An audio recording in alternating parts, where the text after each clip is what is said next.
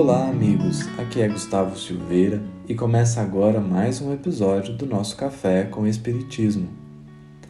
Há uma fala de Jesus que muito tem me feito refletir nos últimos dias e que se torna para todos nós muito marcante, independente do momento de vida em que estejamos.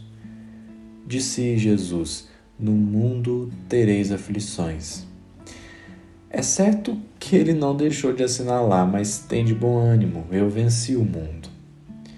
Mas aqui gostaríamos de abordar os desdobramentos dessa afirmação de Jesus: No mundo tereis aflições. Há alguns dias eu ouvia um professor que gosto muito, e ele, com muita sabedoria, lembrou algo simples e óbvio, mas ao mesmo tempo algo que parece que a gente esquece. Ele disse mais ou menos assim: Não se lastime tanto pelas escolhas que fez, porque elas lhe trouxeram dor e sofrimento. A gente tende a achar que existiam caminhos perfeitos e alegres e nós escolhemos o pior possível. É que, na verdade, a gente só conhece as dores da vida que a gente viveu. A vida não vivida parece perfeita porque a gente não conhece a gente não sabe quais dores viriam dessa outra vida ou desse outro caminho. E isso é profundamente verdadeiro, porque Jesus nos garantiu: no mundo tereis aflições. Então, qualquer caminho que a gente tomar trará os seus desafios e problemas, isso é natural, é do mundo. Não é uma questão de ser pessimista, mas de encarar com maturidade a realidade que a existência física possui e perceber que muitos dos nossos sofrimentos só existem porque a gente fica brigando com os processos educativos da vida. É claro que existem sofrimentos de fato que afetam a nossa alma de maneira indescritível mas o ponto aqui é perceber que muitas das nossas dores só existem porque a gente se rebela. Nos rebelamos e alimentamos uma sensação de injustiça que, no fundo, não resolve problema algum. E veja, falamos isso com o máximo de cuidado para não soar indiferença, mas precisamos refletir nisso. A vida tem suas aflições e é preciso escolher a postura que vamos adotar. É pensando sobre isso, com o intuito mesmo de nos chamar a uma reflexão honesta e madura, que encerraremos esse episódio com a leitura de uma mensagem singela, mas extraordinária de Emmanuel, no livro Atenção. O capítulo é intitulado Não Fujas e talvez já nos remeta de início a uma ideia de que, de fato, não é possível fugir desses processos educativos da vida.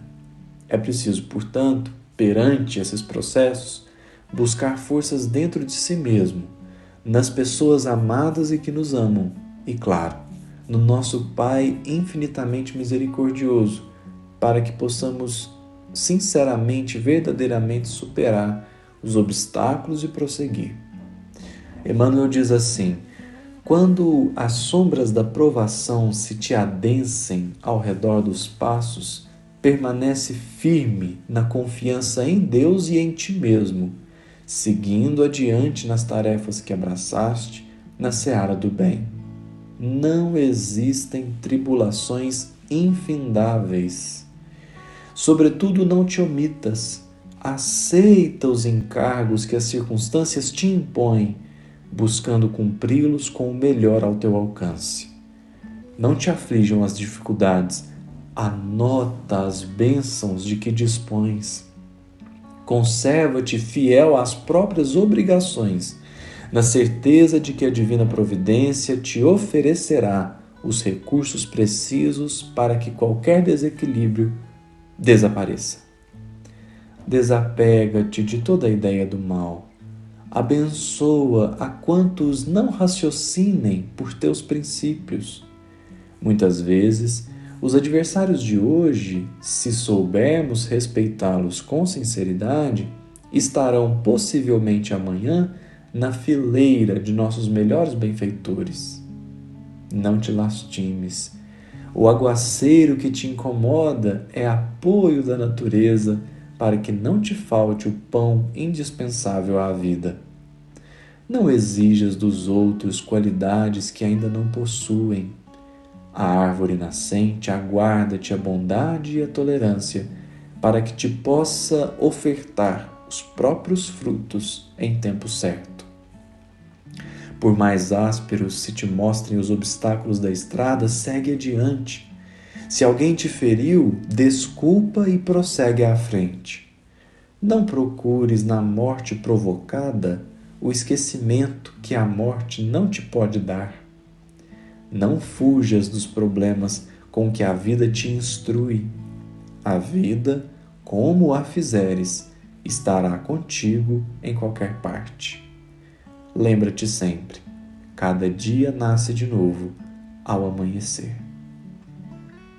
Alimentemos, portanto, confiança e bom ânimo, compreensão e fé, amor ao próximo e serviço no bem, e certamente descobriremos em nós mesmos forças que desconhecíamos até então, de modo que as dificuldades se tornem aos nossos olhos possíveis de serem vencidas.